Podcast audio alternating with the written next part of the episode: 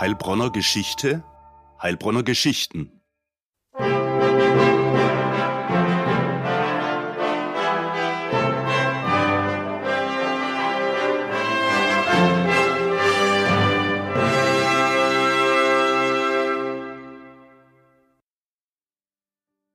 Geschichte erleben mit dem Stadtarchiv Heilbronn. In der zweiten Folge unserer Podcast-Reihe von Stimme Mediengruppe und Stadtarchiv Heilbronn beleuchte ich im Gespräch mit Professor Christhard Schrenk die bewegte Geschichte der Juden in Heilbronn. Vom Mittelalter bis heute. Über 800 Jahre hinweg gab es da viele Höhen und Tiefen eine regelrechte Blüte erlebte die jüdische Gemeinde an der Wende vom 19. ins 20. Jahrhundert. Dies zeigte damals eindrucksvoll die wunderschöne Synagoge an der Allee. Die Zerstörung dieses Gotteshauses 1938 durch die Nazis in der Pogromnacht markiert den vorläufigen Tiefpunkt des Judentums in ganz Deutschland. Wir wissen, alles sollte noch schlimmer kommen. Doch wie ging es nach dem jahrelangen Terror, wie nach dem Zweiten Weltkrieg weiter? Was lernte man in Heilbronn daraus? Ich freue mich auf die Antworten von Professor Schrenk, den wohl profundesten Kenner der Heilbronner Historie, speziell auch hinsichtlich des Judentums. Mein Name ist Kilian Kraut. Lieber Herr Schrenk, Sie und wohl auch viele unserer Zuhörerinnen und Zuhörer kennen dieses wunderbare Foto von der ehemaligen Synagoge an der Allee. Aufgenommen zu Beginn des 20. Jahrhunderts, vorne flanieren Menschen im Sonntagsgewand. Die Allee ist tatsächlich noch ein Boulevard. Dieses Gotteshaus und auch viele andere Gebäude in der Nachbarschaft geben eine Ahnung, wie schön Heilbronn früher war, aber auch, welchen Stellenwert Juden damals in dieser Stadt hatten. Zumindest damals. Denn wenige Jahre später wurde das Gebäude in der Nazizeit abgefackelt, die Erbauer gedemütigt, vertrieben, ermordet. Das war nicht das erste Mal in der Stadtgeschichte. Pogrome gab es über Jahrhunderte hinweg immer wieder. Sagen Sie, Herr Schrenk, was ist eigentlich die Ersterwähnung jüdischen Lebens in Heilbronn und wie ging's den Juden damals und in der Folgezeit? Ja, das stimmt, Herr Gaud. Es gibt eine lange Vorgeschichte dessen, äh, von was wir eigentlich heute reden wollen. Eine Vorgeschichte, die tausend Jahre, fast tausend Jahre dauert, denn die erste Erwähnung der jüdischen Gemeinde oder von Juden in Heilbronn war etwa um das Jahr 1050 nach Christus. Das heißt, eine ganz, ganz lange Tradition, eine Tradition mit Höhen und mit Tiefen, eine Tradition, in der gute und schlechte Phasen sich abgewechselt haben, wobei man sagen muss, dass unterm Strich die schlechten Phasen länger waren. Das erste Pogrom, das die jüdische Gemeinde in Heilbronn getroffen hat, war das sogenannte Rindfleischpogrom. Da muss man nicht an äh, Tiere und an Fleischkonsum denken, sondern an einen Menschen namens Rindfleisch, der ein Judenpogrom entfesselt hat. Das war 1298 und das hat in Heilbronn auch verheerende Folgen gehabt. Danach hat sich die jüdische Gemeinde wieder so ein bisschen erholt, bis dann die große Pestwelle kam, die wir aus der Mitte des 14. Jahrhunderts kennen. Und da war ja dann immer der Vorwurf an die Juden, die würden den Brunnen vergiften und solche Dinge tun. Und da gab es dann ein Pestpogrom 1349.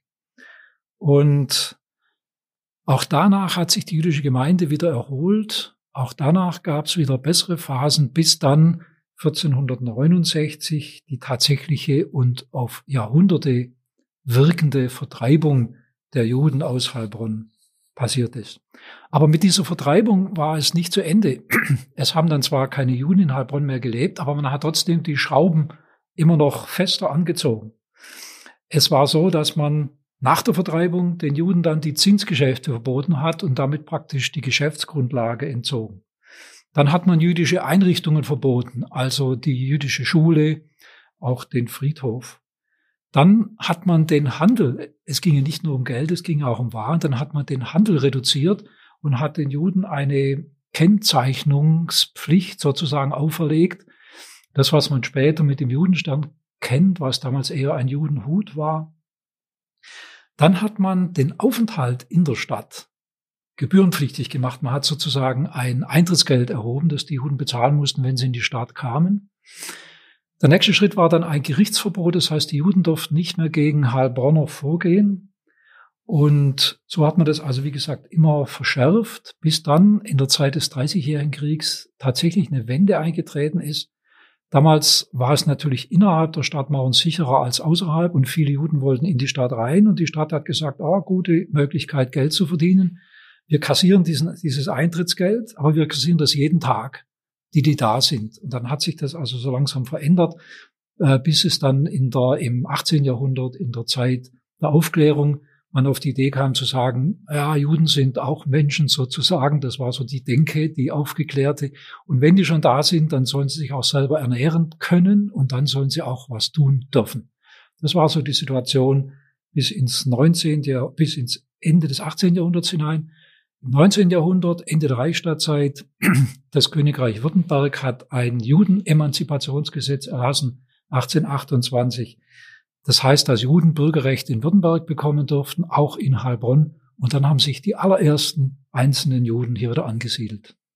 Sagen Sie, ist das überliefert, wer damals die ersten Juden waren und wie haben Sie hier Fuß gefasst? Sie haben gerade schon gesagt, die Voraussetzung war eigentlich das Emanzipationsgesetz mhm. äh, von Württemberg. Wie waren so die Anfänge im 19. Jahrhundert, an dessen Ende ja das Judentum dann eine regelrechte Blüte erlebte? Ja, die Anfänge waren natürlich äh, bescheiden. Äh, der erste Jude, von dem wir wissen, war Isidor Veit. Der kam 1831, also drei Jahre nach diesem Gesetz, äh, nach Heilbronn. Sein Grabstein übrigens finden wir heute noch auf dem jüdischen Friedhof in Sondheim. Also Isidor Veit und dann kamen nach und nach, erst langsam und dann immer mehr Juden nach Heilbronn. Die haben dann auch relativ bald schon Ämter ausgeübt und 1861 konnte die erste jüdische Gemeinde in Heilbronn nach dieser ganzen langen Vertreibungsphase wieder gegründet werden. Und diese jüdische Gemeinde hat sofort auch wichtige Einrichtungen geschaffen, zum Beispiel ein Friedhof. Der Sontheimer war ja da, aber man hat jetzt einen eigenen gehabt, der am Breitenloch, den wir heute auch noch kennen. Und das war 1867 die Eröffnung. Und dann wurde die Gemeinde äh, doch sehr bedeutend in der Stadt. In dieser Zeit, 1875, waren es etwa 800, sogar mehr als 800 Mitglieder. Und dann kam ja 1877, das heißt, es hatte natürlich eine kleine Vorgeschichte, die Planung der ersten neuzeitlichen Synagoge mhm. in Heilbronn, eine Vorgeschichte, die mit äh, Streit verbunden war innerhalb der äh, jüdischen Gemeinde. Also so schön das Gebäude nach außen hin am Ende aussah, im Innern hat's da ziemlich gebrodelt. Ja, das ist richtig. Also diese Gemeinde, diese große expansive Gemeinde hat sich eine Synagoge errichtet. Da gab es natürlich Planungen wie und wo. Und zwar an einer städtebaulich wirklich dominanten Stelle, nämlich eben am oberen Ende der Allee. Das war eine Synagoge, die in dem damals blieben byzantinisch-maurischen Stil gemacht wurde, also mit Kuppeln, hat ähm, interessant gut ausgesehen. Und das Besondere daran war, dass es in dieser Synagoge eine Orgel gab. Das ist deshalb besonders, weil ja Instrumentalmusik in den jüdischen Gottesdiensten traditionell keinen Platz hat. Und diese Orgel zeigt, wie liberal diese jüdische Gemeinde eingestellt war, diese israelitische Gemeinde. Und das hat, da haben Sie völlig recht, dann auch zu einem inneren Konflikt geführt, denn es gab die Minderheit der sogenannten gesetzestreuen orthodoxen Gemeindemitglieder, die wollten die strengen überlieferten religiösen Gebote auch ganz genau einhalten und haben natürlich deshalb eine Orgel strikt abgelehnt. Und dieser Konflikt führte dann zu einer Abspaltung einer kleineren sogenannten gesetzestreuen Minderheit der Adas Jeshurun. Das waren vielleicht 60 dieser 800 Heilbronner Juden. Und sagen Sie, das Gebäude von der Architektur her sehr prunkvoll. Städtebaulich haben Sie eben gesagt, an einem sehr exponierten Platz. Äh, das zeigt ja auch, welchen Stellenwert ja. Juden damals in Heilbronn hatten, Ende des 19. Jahrhunderts. in der Tat, die Juden, also mal abgesehen von diesen internen Differenzen, die es ja gab, aber es war ganz klar, dass die am wirtschaftlichen Leben, am politischen Leben, am kulturellen Leben, am gesellschaftlichen Leben in Heilbronn intensiv beteiligt waren. Die waren Inhaber von Firmen, die waren Geschäftsleute, die waren also Beispiele Hammerbrennerei Landauer und Machol oder die Gebrüder Kahn, die Zigarrenfabrik. Zigarre ist ja heute noch ein Stichwort in Heilbronn. Die Seifenfabrik Heilbronner oder die, es gab Spirituosenfabriken, Steigerwald, äh, Löwengart, Wollenberger. Es gab aus Landerer, äh, Landauer ganz wichtig oder die Adlerbrauerei Würzburger. Die waren also wirklich aktiv, diese jüdischen Mitbürger. Und die waren auch gar nicht ausgegrenzt. Das war keine Minderheit, sondern die waren ganz selbstverständlich mit dabei. Ärzte, Rechtsanwälte, die waren dabei in den Berufsverbänden, die es gab. Die waren bei der IHK, beim Handelsverein, beim Industriellen Verband, beim Anwaltsverein, bei den Ärzten. Und bald, und das ist schon bemerkenswert, wurden Juden auch in den Gemeinderat der Stadt Heilbronn gewählt. Der erste, der diesen Sprung geschafft hat, war schon 1849, also noch lang vor der Gründung einer jüdischen Gemeinde, Moritz Kallmann. Und diese Linie setzt sich dann fort bis zu anderen bekannten Namen, etwa Max Rosengart oder Siegfried, Dr. Siegfried Gumbel. Die waren übrigens alle drei Rechtsanwälte und eben nebenbei ähm, Stadträte. Und Rosengart, der jüdische Rechtsanwalt Max Rosengart bekam 1930 sogar das Heilbronner Ehrenbürgerrecht verliehen. Also der war wirklich ganz oben angekommen. Es gab jüdische ähm, Vereinigungen für wohltätige Zwecke, für kulturelle Zwecke, speziell jüdische, aber die jüdischen Mit, äh, Mitbürgerinnen und Mitbürger waren auch immer Teil der allgemeinen Vereine, also diese Trennung in jüdisch oder nicht jüdisch war kaum zu erkennen. Ein Rechtsanwalt, ähm, Dr. Gumpel, hat in der Zeitung inseriert, dass er selbstverständlich auch am Samstag seine Praxis, seine Kanzlei offen hat, was ja völlig ungewöhnlich ist. Schabbat, Samstag, darf er eigentlich gar nichts tun. Aber der war so ähm, äh, stark angepasst an, an die hier üblichen Dinge, dass das also durchaus möglich war. Also Sie sagen, die Juden waren nicht nur ein Teil, ein selbstverständlicher Teil der Stadtgesellschaft, sondern haben sie auch wirtschaftlich, städtebaulich, kulturell, vom Geist her auch mitgeprägt. Da fragt man sich, sage mal, wenn die Juden angekommen waren in dieser Stadt, wie kam es dann plötzlich zu diesem Bruch, ja. zu diesem Bruch, wo wir wissen, wo der geendet hat? Das war in den 20er Jahren oder an was würden Sie es festmachen? 1933 oder schon vorher? Nein, ich mache das tatsächlich am 30. Januar 33 fest. Das war der Tag, an dem Adolf Hitler an die Macht kam. Und das war der Tag, an dem sich alles geändert hat. An diesem Tag. Das gute, jahrzehntelange Miteinander zwischen jüdischen und nicht-jüdischen Heilbronnern und Heilbronnern war grundlegend gestört ab diesem Tag und hat sich grundlegend verändert. Denn Antisemitismus war ja das Programm, das staatstragende Programm der NSDAP und damit eine politische Grundlage des Handels. Und diese Änderungen liefen ja nicht nur auf der hohen Ebene ab, wenn wir denken, nach München zu schauen oder nach Berlin. Das lief halt auch ganz konkret bei uns in Heilbronn ab, weil die neuen Machthaber ganz schnell und ganz radikal auch eine antisemitische Linie verfolgten. Wie, wie konnte man sich das vor vorstellen? Ging das im Hintergrund oder war es tatsächlich das offen ging, ablesbar im, im Stadtgeschehen? Ja, das ging nicht im Hintergrund, das war offen. Das war immer offen. Die Nationalsozialisten haben alle ihre Unrechtstaten sehr offen begangen. Das stand in der Zeitung, das wusste jeder. Also die Bemerkung äh, nach dem Zweiten Weltkrieg, ja, wir haben nichts gewusst, da bin ich sehr skeptisch. Das war ganz offen und es begann eben schon am 30. Januar 33 und dann ab Anfang 33 Wobei man sich klar sein muss, die NSDAP hat im Rathaus, im Stadtrat nur drei Ratsherren gestellt, drei von 30. Das sind eigentlich zehn Prozent. Man könnte sagen, was sollen die schon ausrichten? Trotzdem gelang es schon im März 33 ähm, den Nationalsozialisten ihren Exponenten Heinrich Gültig als Staatskommissar für Heilbronn durchzusetzen. Hat den Oberbürgermeister, den demokratisch gewählten Professor Beutinger aus dem Weg geräumt, eine eigene Geschichte. 17. März. Dann am 18. März hat man den Stadtrat Dr. Gumpel gezwungen zum Rücktritt. Das war ein massiver Druck, der auf ihn ausübte. äh, wurde. Und auch jetzt schon im März 33 begannen Übergriffe auf jüdische Mitbürgerinnen und Mitbürger. Also am selben Tag, als Gumpel zurücktreten musste, also am 18. März 33, erließ Heinrich Gültig, der noch Staatskommissar und spätere Oberbürgermeister, ein Schächtverbot. Der Schächter der jüdischen Gemeinde äh, wurde von einem Trupp junger Nazis aus seinem Haus geholt, gedemütigt, dann zum sogenannten Braunen Haus geschleift in der Fleiner Straße, also praktisch das, das, das Zentrum des, der NSDAP, wurde verhört. Siegfried Schloss sein Name. Ein Tag später schon wurde ein jüdischer Kaufmann Heinrich May ähm, angegriffen und misshandelt. Dann kam Hans Israel am 24. März in sogenannte Schutzhaft. Schutzhaft ist ja ein schrecklicher Begriff. Ich muss immer irgendwie deutlich machen, dass das ein Begriff der Nationalsozialisten ist, der in der typisch verharmlosenden Art und Weise so tut, als ob man diesen Menschen, um den es dann geht, in dem Fall Hans Israel, vor dem Zorn und des Pöbels schützt und ihn deshalb in ein Gefängnis steckt. Hochzynisch. Hoch, hochzynisch, wie viele dieser Begriffe, die aber eben zeigen, wie das System funktioniert hat.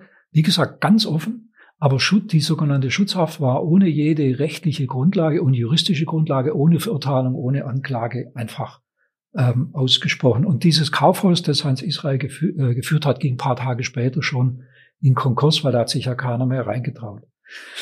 Auch noch im März, am 31. März traf es dann Philipp Ripinski, das war der angesehene Kapellmeister des Heilbronner Stadttheaters. Einfach nur, weil er Jude war, wurde ihm aus rassischen Gründen, so steht's, aus rassischen Gründen gekündigt und damit seine Existenz zerstört. Und seine Frau, keine Jüdin, war Mitglied des Orchesters, Haufenspielerin, Harfenistin. Auch sie wurde gegründet, äh, gekündigt, einfach aus Sippenhaftgründen. Die Familie Repinski ist dann übrigens nach Amerika ausgewandert, aber hat dort, also Philipp hat dort nie Fuß gefasst und starb relativ bald als entwurzelter Mann. Wir sind jetzt im März 33, schon im April 33 ging es dann weiter. Die Nationalsozialisten waren jetzt zwei Monate an der Macht. Und dann am 1. April kam es zu einem reichsweit gesteuerten Boykott, den die also die NSDAP organisiert hat gegen jüdische Geschäftsleute, Ärzte und Rechtsanwälte. Das war reichsweit, aber die Heilbronner haben sich besonders eifrig daran beteiligt an dieser Aktion. Uniformierte Männer mit Spruchkammern, da standen so Sätze drauf wie kauft nicht beim Juden. Mit solchen Spruchbannern sind die also vor die Geschäfte gezogen, haben sich da aufgebaut. Das war total beklemmend, aber keiner also niemand wurde formal gehindert, in dieses Geschäft zu gehen, aber wenn da die Uniformierten mit dem Banner, zum Teil war das nur so ein Meter hoch, dass man unten durchkrabbeln hätte müssen. Wenn die also da stehen, war klar, dass keiner mehr reingegangen wäre. Und das traf ganz traditionelle Geschäfte mitten in der Stadt, in der Kaiserstraße, in der Sülmerstraße, in der Deutschhofstraße. Das war die Situation dann im, also am 1. April. Und bald gab es auch die ersten Bomben gegen jüdische Geschäfte. Es gibt Fotos, wie da Scherben äh, liegen, zum Beispiel ähm, am Kaufhaus äh, Landauer oder spät, vorher schon am Geschäft Wohlwert. Das sind also ganz ähm, klare und extreme Übergriffe, die alle schon jetzt im April 33 stattgefunden haben. Also nicht, wie man so denken mag, ähm, äh, im Herbst 1938 bei der sogenannten Reichspogromnacht, sondern jetzt schon wenige Wochen nachdem Hitler an die Macht gekommen war. Jüdische Mitbürger waren ja zum Teil auch durch ihre Bildung äh, sehr wohlhabend. Viele saßen auch Traditions, von der Tradition her im, im Bankwesen, haben eigene Banken gehabt. Äh, wie wurde mit speziell diesen wohlhabenden Bürgern Verfahren, sage ich jetzt mal, in der Nazizeit. Also bezüglich Bank gibt es auch aus dem April 1933 ein eindrucksvolles Beispiel. Ich spreche vom jüdischen Bankdirektor Otto Iggersheimer, der war der Chef des Heilbronner Bankvereins. Wir würden heute Volksbank sagen. Und die, die Zentrale des Bankvereins befand sich direkt neben der Kianskirche, Kianskirche, Windgasse, Bankverein. Und die pöbelnde Menge zog also vor dieses Gebäude und forderte die Absetzung von Otto Iggersheimer am 25. April 33. Was die Menge nicht wusste, war, dass der Aufsichtsrat diese Absetzung am Tag vorher schon beschlossen hatte und dass es Iggershamer gelungen war, durch Flucht sich zu entziehen, weil auch hier war eine sogenannte Schutzhaft angeordnet, um ihn, wie gesagt, mit dieser typisch zynischen Begründung, um den Bankdirektor vor der pöbelnden Menge zu schützen, was natürlich wirklich ähm, ungeheuer ist. Es gab weitere Bomben, aber das war im Prinzip sozusagen nur der traurige Anfang. Schon zwei bis drei Monate nachdem die Nationalsozialisten dem, an die Macht gekommen waren und nicht erst äh, 1938, von dem man ja viel mehr weiß. Also wer, wer mit offenen Augen damals durch die Stadt gegangen ist, der konnte sehen, was passiert und konnte vielleicht auch die Vorzeichen sehen, die sich da anbahnten, die ja auch in den Parteiprogrammen festgeschrieben waren. Man könnte meinen, das war alles schon schlimm genug, Herr Schrenk, aber es kam noch schlimmer. Ja, das haben Sie gut formuliert. Es war schlimm genug, es war wirklich schlimm und jeder hat es gesehen und sehen können. Es wurde in der Heilbronner, ähm, in der Nazi-Zeitung darüber berichtet. Das war nichts Geheimes. Das hat man ganz offen gemacht. Trotzdem konnten sich viele Juden nicht zur Auswanderung entschließen, weil die einfach gut situiert waren. Die Jungen, die jetzt gerade aus der Ausbildung zurückkamen, die sind sofort gegangen, aber die meisten eben nicht. Und dann kam das, was die Nationalsozialisten wiederum in diesem zynisch verharmlosenden Begriff Reichskristallnacht nannten, ein Begriff, der suggeriert, als ob da ein paar Kronleuchter zu Schaden gekommen wären. Also diese, dieses Judenpogrom vom November 38, das wir zu Recht der Reichspogromnacht nennen, das führte eigentlich letztlich den zögerlichsten Juden vor Augen, dass man jetzt auswandern musste. Aber es war halt eine Auswanderung schon sehr, sehr schwer geworden. Es war nicht mehr einfach zu diesem Zeitpunkt nach fünf, fast sechs Jahren. Sagen Sie, Herr Schrenk, da gab es doch auch in Heilbronn eine Besonderheit, was ja. die Pogromnacht betrifft. Also der Gedenktag, der offizielle, ist ja immer der 9. November. ja. Aber es gibt viele Augenzeugenberichte, denen man insofern glauben muss, äh, dass das in Heilbronn erst der 10. November war ja. und auch die Pogrome, die sich anschlossen gegen jüdische Bürger, Geschäfte, Wohnungen, äh, sich mit Verspätung vollzogen haben.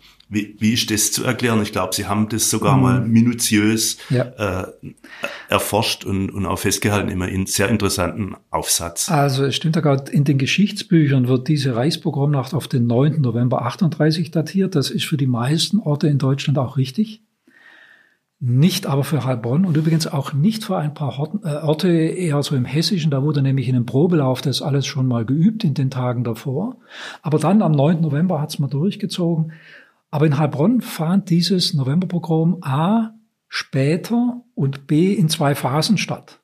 Und ich habe mich tatsächlich mal intensiv mit der Frage beschäftigt, wie es kam. Und es gibt wohl einen plausiblen Grund, nämlich der Heilbronner Kreisleiter Richard Trautz wollte anstelle der Ausschreitungen und anstelle insbesondere des Synagogenbrands lieber eine Kontribution von den Juden erheben. Das Problem war nämlich. Also ein Schutzgeld. Ein Schutzgeld, ja. Mhm.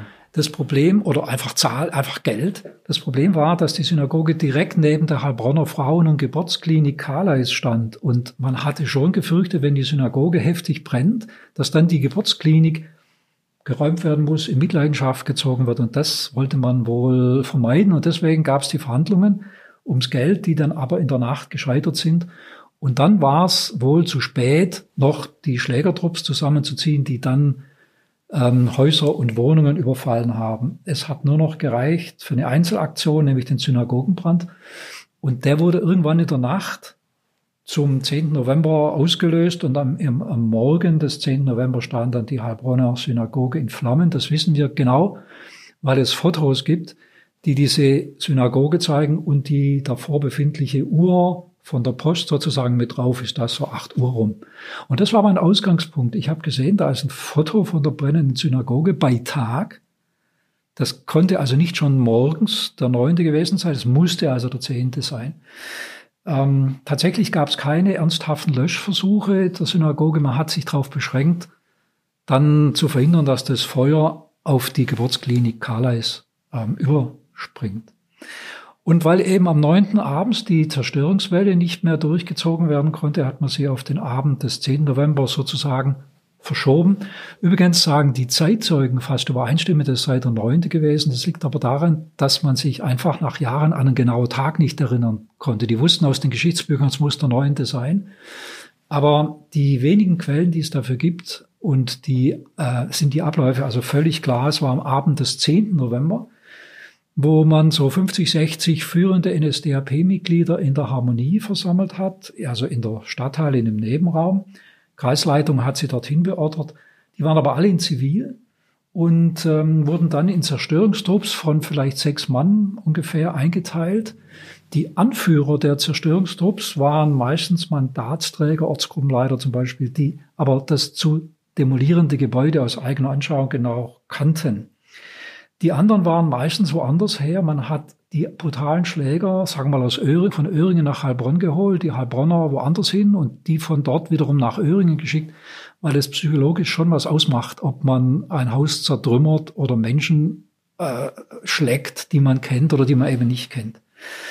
Also diese Trupps sind dann auf getrennten Wegen zu ihren jeweiligen Einsatz, Einsatzorten gegangen, haben sich mit Gewalt oder unter irgendeinem Vorwand Zutritt verschafft haben außen eine Wache aufgestellt, sodass also keiner Hilfe holen konnte oder ähm, dass der Tater abgeriegelt wurde. Und dann haben die in diesen Wohnungen mit unfasslicher Zerstörungswut ähm, gehaust an Privat- und Geschäftseigentum. Die hatten zum Teil Werkzeuge dabei, Hämmer, Brecheisen, zum Teil waren sie bewaffnet. Und die Juden haben dann nicht nur materielle, sondern eben auch psychische und körperliche Verletzungen davongetragen. Sie wurden eingesperrt äh, und sie konnten dieser Zertrümmerung ihres, ihres Eigentums nicht Einhalt gebieten. Und danach war alles demoliert. Muss ich das konkret vorstellen? Möbel, Geschirr, Vasen, Leuchter, Fensterscheiben, Bilder an der Wand waren zerschnitten, die Betten waren aufgeschlitzt, Kleiderhaken abgeschnitten, selbst Arzneimittelflaschen wurden äh, in dieser Zerstörungswut kaputt gemacht. Und dann zogen sich die Schlägertrupps rasch zurück das Ganze dauerte 15 bis 30 Minuten, dann waren die wieder weg. Und nur in ganz wenigen Fällen konnten die Schuldigen nach 1945 identifiziert und zur Rechenschaft gezogen werden. Diese Prozessakten habe ich gelesen. Da ist, wie gesagt, oft vom Neunten die Rede, aber es war, wie gesagt, ganz klar, es musste, es war der Zehnte. Und ganz klar ist, und das ist mir schon auch wichtig zu betonen, die NSDAP hat immer davon gesprochen, dass das ein spontaner Volkszorn war, der sich entfaltet hat äh, wegen dieser Geschichte des Legationsrats vom Rat in Paris. Das ist natürlich barer Unsinn. Das war kein spontaner Volkszorn. Das war von oben gesteuert. Sagen Sie, und dann ging es auch systematisch weiter. Wir wissen alle, worin es gegipfelt hat. Ja. Gab es damals schon äh, Deportationen? Gab es damals schon KZs? Und auch die Frage, was, was geschah eigentlich mit dem Besitz? Also es wurde ja nicht mhm alles zertrümmert, zumindest Immobilien, Grundstücke, größere ja. Möbel, sage ich mal, Kunstgegenstände. Äh, also, wo sind die gelandet? Deportationen gab es noch nicht direkt, aber bald. Es gab, oder noch, noch etwa 300 Heilbronner Juden haben nach dieser Reichspogrom, nach der Auswanderung geschafft, allerdings unter miserablen Bedingungen. Das Geld, das die zum Beispiel noch hatten, war alles auf Sperrkonten, da war nichts da, das war also wirklich ganz arg schwierig. Ähm, dann im August 39 wurde die jüdische Gemeinde aufgelöst und im Februar, Januar, Februar 40 hat man die Synagoge abgerissen. Die äh, Kosten für diesen Abriss, 10.000 Mark, hat man dann der jüdischen Gemeinde auferlegt. Man hat es praktisch für 10.000 Mark gekauft und gesagt, das brauchen wir aber für den Abriss. Jetzt das, was man, auf was Sie gerade angespielt haben, nennt man ja oder hat man wiederum mit, ja. mit einem ebenso schlimmen Begriff. Und auch da müssen die Anführungszeichen her mit Arisierung äh, sich dann beschäftigt. Also die zwangsweise Übernahme von jüdischem Besitz, Besitz durch sogenannte Arier.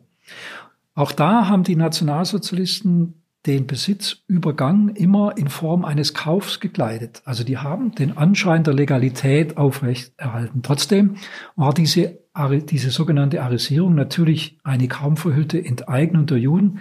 Einfach deshalb, weil der Preis viel gering war und weil es auch nicht freiwillig war. Also wenn jemand zu Ihnen kommt und sagt, ich möchte Ihr Häusle kaufen, dann sagt sie, nö, mag ich nicht. Diese Option hatten die Juden nicht. Und dieser viel zu niedrige Kaufpreis wurde dann auf ein Sperrkonto übertragen, an das die Juden gar nicht mehr rankamen an das Geld. Und dann als besondere Schikane hat man diesen Zwangskauf oder Zwangsverkauf und die anschließende Zwangsräumung oft innerhalb weniger Tage durchgezogen. Es gibt einen Fall, da hatte der Jude genau einen Tag Zeit. Es gibt weitere Fälle, da hatten sie drei Tage Zeit und der dritte Tag war ein Schabbat. Das ist eine reine Schikane, die man ähm, gemacht hat. Und äh, diese ganze ähm, sogenannte Arisierung wurde eben nach der Reichspogromnacht, gab es auch schon vorher noch mal stark favorisiert und, und stark forciert, äh, und zwar in Zuständigkeit äh, der Stadtverwaltung. Aber es war nicht nur die Stadtverwaltung, die sich da beschämend verhalten hat, es waren auch viele einzelne Bürger, die sich wirklich ohne, ja, ohne Scham bereichert haben, wenn zum Beispiel ein Jude innerhalb ganz weniger Tage sein Haus räumen und die, äh, die Gegenstände verkaufen musste, dann sind die dahin gepilgert und haben die Perserteppiche, das Klavier, das Tafelsilber zu schändlichen Preisen gekauft. Und ob das wirklich nötig war, niemand, oder andersrum gesagt, niemand war gezwungen, sich an dem Leid der jüdischen Mitbürger, Freunde, Nachbarn zu bereichern. Ähm, niemand war gezwungen, ein Haus zu kaufen, das zu billig war. Niemand war gezwungen, ähm, das Tafelsilber des jüdischen Nachbarn zu viel zu geringen Preisen äh, zu kaufen. Das war also die Situation, die dann nach der Reichspogromnacht ganz schlimm wurde. Und dann wurde die Situation nochmal verschärft. Dann wurden die Demütigungen noch, die Demütigungen, die Schikanen noch unerträglicher. Dann durften Juden nicht mehr ins Kino gehen. Dann durften Juden nicht mehr ins Theater gehen, nicht mehr auf Parkbänke sitzen, keine öffentlichen Telefone, keine öffentlichen Te Verkehrsmittel benutzen. Sie wurden in den sogenannten Judenhäusern auf engstem Raum zusammengepfercht, die vorher zum Teil tolle Häuser hatten. Sie mussten ihrem Namen, ihrem Vornamen den Beinamen Sarah oder Israel hinzufügen. Sie mussten das äh, J in den Pass sich stempeln lassen, J für Jude. Sie mussten dann den sogenannten Judenstern tragen. Ihnen wurden die Lebensmittelzuweisungen gekürzt. Sie wurden vom Bezug von Tabak, Spirituosen, Kleidungsstücken ausgeschlossen. Also eine, eine, eine wirklich unfassliche Verschärfung der Situation. Und dann kam die Deportation, die letzten äh, im November 1941. Die 244 Juden, die noch da waren, wurden deportiert. Ihr Weg in den Tod begann am Wollhausplatz, dort wo heute der Busparkplatz ist. Da mussten die sich versammeln und wurden dann auf verschiedenen Wegen in unterschiedliche Konzentrationslager gebracht. Und nur zehn von diesen 244 konnten bei der Befreiung des KZ Theresienstadt gerettet werden. Die anderen 234 wurden in verschiedensten Konzentrationslagern ermordet. An dieser Stelle fällt es schwer, weiter zu fragen, aber die Geschichte geht immer weiter, Gott sei Dank, muss man sagen. Man muss davon ausgehen, dass nach dem Krieg kein Jude mehr in Heilbronn gelebt hat. Wir wissen, dass in diesem Krieg auch viele Heilbronner gestorben sind. Aber es ging weiter und speziell mit dem jüdischen Leben in Herr Schrenk, wie wie ging es da weiter nach 45? Ja, also wir betrachten jetzt nicht den Zweiten Weltkrieg, wir betrachten nicht den 4. Dezember, sondern wir betrachten die Frage, wie es mit den Juden weiterging. Es sind zunächst nur ganz, ganz wenige nach Heilbronn nach dem Zweiten Weltkrieg zurückgekehrt. Das ist ja auch verständlich, wenn man an die Gräuel der nationalsozialistischen Verfolgung denkt, die sie zum Teil selber ähm, erlitten haben oder die Ermordung in den Vernichtungslagern, die grausamen Ermordungen. Das heißt also, es waren nur ganz wenige. Aber interessant ist, dass schon in den 1950er Jahren in Heilbronn das Interesse am Schicksal der ehemaligen jüdischen Mitbürger erwacht ist. Es war Oberbürgermeister Paul Meile, der damals schon jüdische Mitbürgerinnen und Mitbürger, die Heilbronn verlassen hatten, die geflohen waren, zu Besuchen nach Heilbronn eingeladen hat. Man hat dann in den 60er Jahren die jüdischen Friedhöfe, die israelitischen Friedhöfe in Heilbronn und Sontheim wieder hergerichtet durch ein Jugendprogramm. Also man hat Jugendliche äh, dazu gebracht, das äh, zu machen. Und man hat schon 1966 dann den Synagogengedenkstein enthüllt, den wir heute äh, kennen, ähm, in dort praktisch, wo es die Synagoge, äh, wo die Synagoge stand, sah damals ein bisschen anders aus als heute. An der Allee 4. In der Allee 4, genau. Ähm, auch schon in den äh, 60er Jahren wurde eine große wissenschaftliche Arbeit äh, verfasst von Hans Franke über das Geschichte und Schicksal der Juden. Das ist bemerkenswert, weil so früh haben das wenige gemacht. Dann heute noch gut bekannt ähm, in den 80er Jahren, OB Dr. Manfred Weinmann hat alle ehemaligen jüdischen Mitbürgerinnen und Mitbürger und auch die anderen Verfolgten des NS-Regimes nach Heilbronn eingeladen, jeweils eine Woche lang das waren äh, von 84 bis 87 fünf solche Begegnungswochen. Die Stadt Heilbronn hat die Kosten übernommen. Was dann in den 90er Jahren kam, war die Synagogenkuppel, also dieses äh, Mahnmal, dieses Kunstwerk, das da liegt, wo heute oder wo damals eben die Synagoge stand. Ähm, diese Skulptur, da gibt es eine kleine nette Geschichte drumherum, als diese Skulptur ganz neu da lag, beziehungsweise dann auch äh, ein Modell davon äh, war die plötzlich weg. Und ähm, dann hat sich herausgestellt, dass ein Mensch gedacht hat, es sei der Sperrmüll, der Grobmüll und er könnte Gartenhäusle da draus bauen und hat das Ding mitgenommen. Es hat sich dann aufgeklärt. Wie auch immer. In den 90er Jahren dann äh, wuchs die Anzahl der Juden in Heilbronn dramatisch an durch den Zuzug aus Osteuropa. Allerdings mu muss man sagen, dass diese Juden praktisch durch die, durch die Lebensumstände in Osteuropa von den Wurzeln ihrer Religion abgeschnitten waren. Man musste also erstmal einen grundlegenden Sprach- und Religionsunterricht erteilen, um diesem Mangel abzuhelfen, wie es die Vorsitzende der jüdischen Gemeinde, Frau Thoren, formuliert. Es wurde dann der Freundeskreis ähm, Synagoge Heilbronn e.V. gegründet und dann, und das ist jetzt sozusagen die wichtigste Jahreszahl 2004, eine israelitische Gemeinde in Heilbronn als Filiale der Stuttgarter Religionsgemeinschaft gegründet mit Avital Thoren als Geschäftsführerin. Und diese Gemeinde hat seit 2005 Räumlichkeiten an der Allee. Dort finden die Gottesdienste statt, wobei man auch sagen muss, dass schon seit 2021 diese Gottesdienste unter Polizeischutz stattfinden. Zurzeit nimmt die Anzahl der Mitglieder der jüdischen Gemeinde deutlich wieder ab. Es waren mal bis zu 180, jetzt sind es vielleicht noch 100. Trotzdem zeigt die jüdische Gemeinde im Stadtbild nach wie vor Präsenz, zum Beispiel im November, Dezember, das Anzünden des Chanukka-Leuchters. Das ist was, was man hier in Heilbronn genau am gleichen Platz, Allee 4, ja äh, durchaus zur Kenntnis nimmt. Chanukka, praktisch das christliche Weihnachtsfest, wurde dann adaptiert, das Lichterfest. Mhm. Ob es dieses Jahr stattfindet, ich habe neulich nachgefragt, äh, steht noch nicht fest. Wir kennen alle die weltpolitischen mhm. Vorzeichen dieses Jahr. Wissen Sie, wie es der jüdischen Gemeinde jetzt gerade in der Situation nach den Terrorattacken der Hamas auf Israel geht? Viele haben ja auch Verwandte dort. Also was ich weiß, äh, ist nur ein Teil wahrscheinlich dessen, ähm, was wahrscheinlich äh, die Situation ist. Aber ich weiß natürlich von der Angst, die da ist, auch von der Angst, äh, sich als Jude zu erkennen, zu geben. Das war schon vorher da und das ist jetzt viel deutlicher da.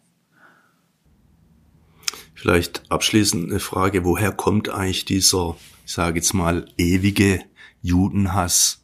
Das ist eine sehr komplexe Frage und ich denke, da muss man zwei Dinge unterscheiden. Das eine ist der religiöse Antisemitismus, den es über Jahrhunderte gab, nach dieser, mit dem Argument, die Juden haben unseren Herrn Jesus ans Kreuz geschlagen. Ehrlich gesagt habe ich dieses Argument noch nie verstanden, weil das ist ja heilsgeschichtlich notwendig gewesen, dass Jesus ans Kreuz geschlagen wurde. Nehmen wir an, die Juden hätten das nicht gemacht. Also das Argument habe ich nie verstanden, aber das war immer das Argument. Ähm, Natürlich waren die Juden ähm, mit ihren anderen Sitten und Gebräuchen immer so ein bisschen an den Rand der Gemeinde gedrängt. Das war auch in Heilbronn so. 1050, die erste jüdische Gemeinde, war in der Lothorstraße, also praktisch hinter dem Rathaus. Dort war Heilbronn zu Ende. Die waren natürlich immer ein bisschen besonders. Die waren immer auch im Druck. Die waren immer erfolgreich. Die durften Geldgeschäfte gegen Zins machen, was ja völlig logisch ist. Geldgeschäfte ohne Zins macht keinen Sinn. Und aber in der Zeit, in der es so viele Währungen gab wie damals, brauchte man Menschen, die das organisiert haben. Und dass man damit auch Geld verdient hat, war klar. Also die jüdischen Mitbürger waren oft reich, das heißt, man hat sich bei denen Geld geliehen.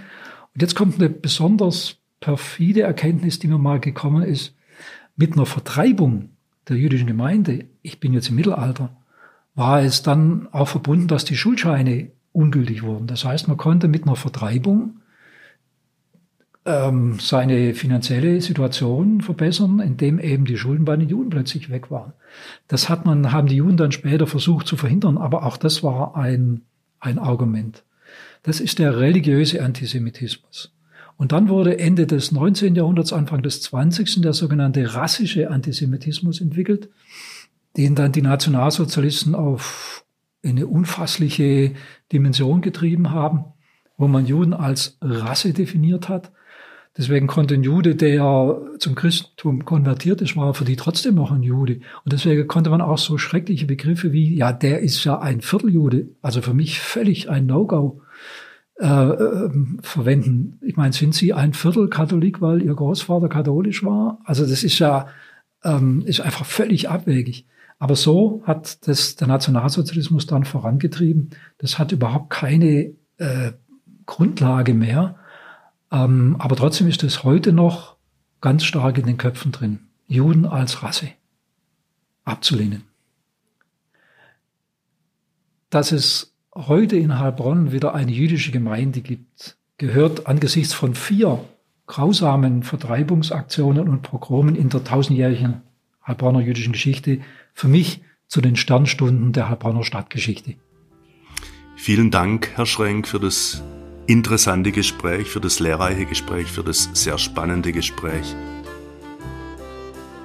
Liebe Zuhörerinnen und Zuhörer, in der nächsten Folge unserer Podcast-Reihe von Stimme Mediengruppe und Stadtarchiv Heilbronn beleuchten wir mit Archivdirektor Professor Christhard Schrenk den 4. Dezember 1944, also den Tag der Zerstörung Heilbronns einige Monate vor Ende des Zweiten Weltkriegs.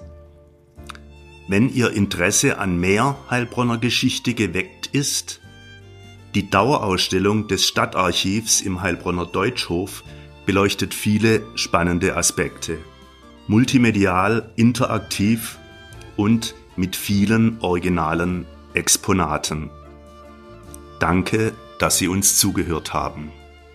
Ihr Kilian Kraut.